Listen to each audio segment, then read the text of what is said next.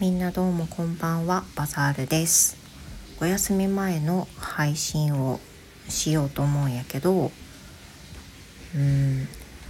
今日は私がリアルサザエをしてしまったっていう話をねしようと思ったい。今日は昨日のね配信でも言ったけど娘がスマホの契約に生かしたと。で最初私も夫も行くんかなと思ったけど私追っても多分あんま意味ないかなと思って夫と最初娘だけで行かしたんよね。で私は家におったんやけど夫が途中で電話してきてなんか私の署名とあとは娘の身分証明になる保険証とかが欲しいってで可能やったら今持ってきてほしいみたいに言われてじゃあちょっと行くわって言って急いで準備して自転車で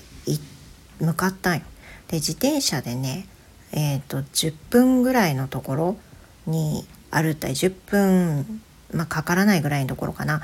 でも急いで飛ばして、まあ、間に合うように行かないかなって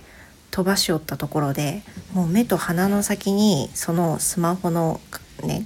場所がね見えとるのにねその時肌と気づいたわけ。あれ？私保険証バッグに入れてなくない？って。もう引くよね。でバッグの中確認するけど結局なくて。ちょっとあっという間に夫がシャワーを終わったのでそろそろ閉めますがもう自転車でねめっちゃ急いで出たのに肝心な娘の保険証をバッグに入れずに身だけ急いでくるっていう。アクシデントがありました。で結局携帯のお店まではもう本当に目と鼻の先。でも私だけ行ってもしゃあないやん。だから急いで家に戻ってで保険証取ってでまた行きました。もう汗だらだらで